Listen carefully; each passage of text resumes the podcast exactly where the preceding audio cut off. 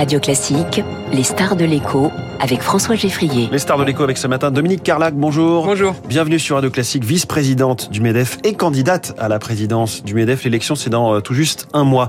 Le match est en train de se terminer sur les retraites, disait euh, Laurent Berger hier matin. Ce match, ça y est, il est terminé ce matin? Il, est il est terminé. Vous avez vu la manifestation d'hier, elle était quand même un petit peu moins dense.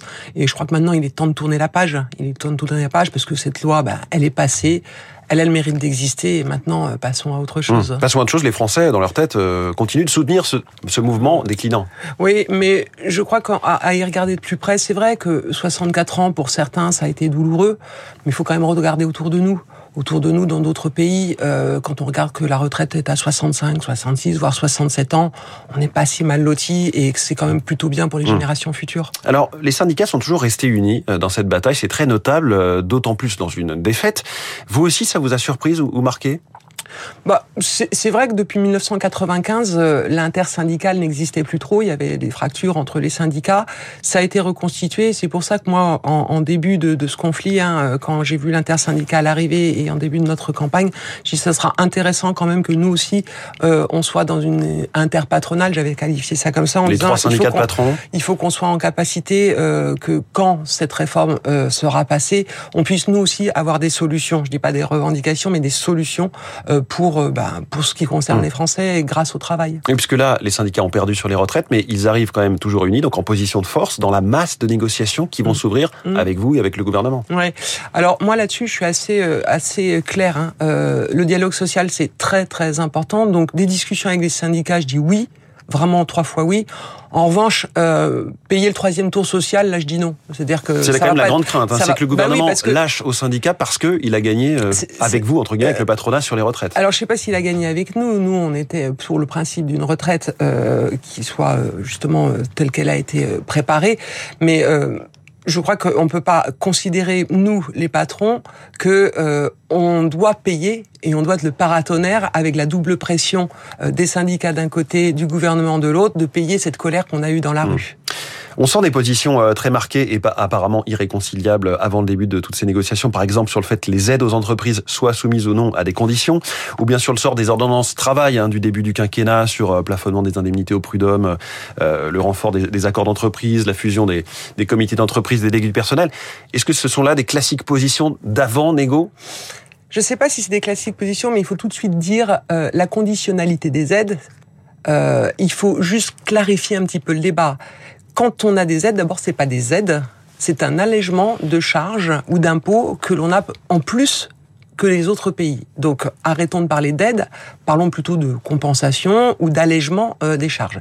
Deuxième sujet, la conditionnalité, ça veut dire quoi? Ça veut dire que en contrepartie d'un effort que font les entreprises, euh, on allège les charges. Hmm. Donc, sur l'environnement, sur l'égalité femmes-hommes. Voilà, n'oublions pas que nous faisons l'effort, que c'est une contrepartie d'efforts que nous faisons. Je vais vous donner un exemple.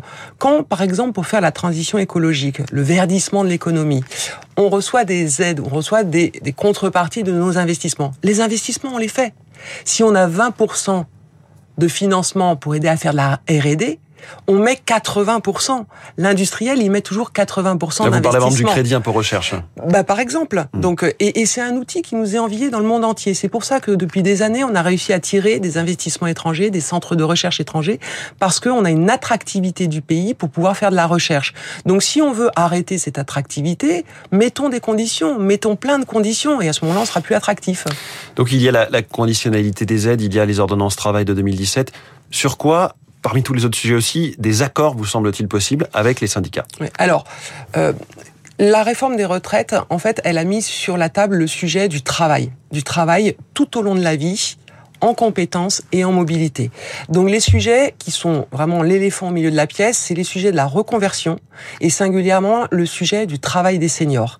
Et là, il faut qu'on soit capable, avec les partenaires sociaux, de faire des propositions sur, un, la reconversion, parce qu'il y a des trappes à inemployabilité tout au long d'une carrière, et au moment où on a le plein emploi, et c'est plutôt une bonne nouvelle, ce à quoi il faut veiller, c'est les trappes à une employabilité tout au long d'une carrière. Quand vous êtes dans la zone 35 ans, 45 ans, là vous avez un danger d'inemployabilité. Si on forme pas. Un point de bascule d'inemployabilité. Donc c'est là-dessus qu'il faut qu'on travaille avec les partenaires sociaux sur quels sont les dispositifs efficaces aujourd'hui pour faire de la reconversion à, tout âge, mais singulièrement à l'âge senior. Alors je hmm. dis pas que les seniors c'est à 35 ans, hein, mais c'est simplement qu'il faut pouvoir faire de la reconversion euh, sérieusement. Vous venez de dire on a le plein emploi. Pour vous, 7,1%, euh, ça y est, on est quasiment au plein emploi. Le gouvernement espère 5% à la fin du quinquennat. Mm, mm. Est-ce que c'est tenable? Alors, déjà, un, il faut quand même euh, dire que c'est une bonne nouvelle d'atteindre le plein emploi. Ça fait depuis 1959, c'est toujours une marotte qu'on sort. il nous faut le plein emploi. Là, on est au plus bas depuis 40 ans. Voilà. Donc Mais là, est-on vraiment au plein emploi? Alors, on n'est pas tout à fait au plein emploi. Et en fait, en réalité, on ne peut jamais être en plein emploi parce qu'il y a toujours une inadéquation entre le marché du travail, entre l'offre et la demande. Mais les 5% de chômage, vous y croyez d'ici 4 ans? C'est possible, c'est tout à fait possible. Simplement, il y a quelque chose qui est à faire, c'est les gens qui sont durablement éloignés de l'emploi. Là-dessus, il y a quelque chose à faire. Donc le RSA, c'est le sujet du jour hein, avec la création de France Travail, les 2 millions de bénéficiaires du RSA qui vont être inscrits dans euh, Pôle Emploi qui s'appellera France Travail, les 15 à 20 heures de formation ou d'activité mais pas tout le monde. Et encore, si on arrive à faire ce suivi de quelques 2 millions de personnes, on voit à quel point le sujet est à la fois sensible et à la fois difficile à mettre en œuvre. Ouais. Alors moi, là-dessus, j'ai une position complètement constante. Il faut toujours que le travail plaise plus, paye plus. Et donc, il faut qu'il y ait une vraie différence entre le travail et les allocations. Et d'ailleurs, si vous regardez euh, quelques années en arrière les Gilets jaunes, qu'est-ce qui s'est passé dans la tête des Français? Il s'est passé quelque chose qui était que le travail ne payait pas assez et il n'y avait pas assez de différence entre le travail et les allocations.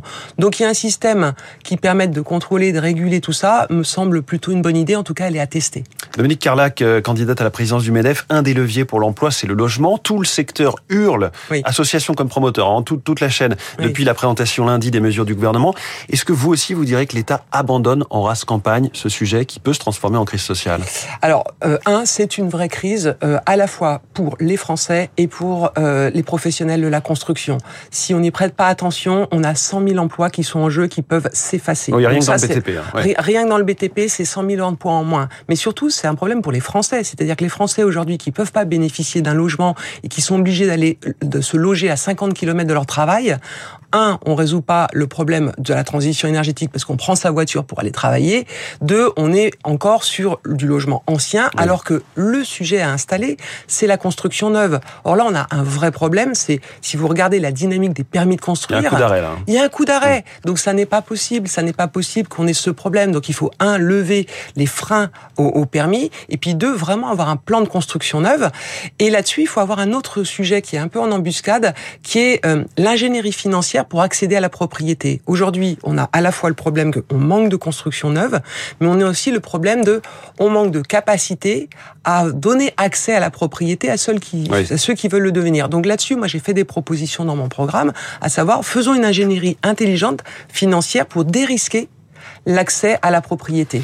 Visiblement, il n'y a plus d'argent pour le logement, d'argent public. En revanche, il y en a toujours et beaucoup pour l'industrie, la réindustrialisation. 3 milliards d'euros rien que pour l'usine de semi-conducteurs euh, à Kroll, près de Grenoble, sachant qu'elle ne sera pas, euh, j'allais dire, au dernier cri de ce qui se fait en matière de technologie. Est-ce que c'est bien raisonnable de la part de l'État qui ne pourra pas subventionner toutes les usines qui en ont légitimement besoin? Alors, il y, a, il y a deux choses. Il ne faut pas opposer euh, construction, bâtiment à industrie. Si on veut de la souveraineté dans ce pays, si on veut pas... Non, mais en ce moment, il y a des choix qui sont faits budgétaires. Il y a des choix. Mais en fait, si on veut quand même de la souveraineté, à la fin, il faut quand même une industrie forte.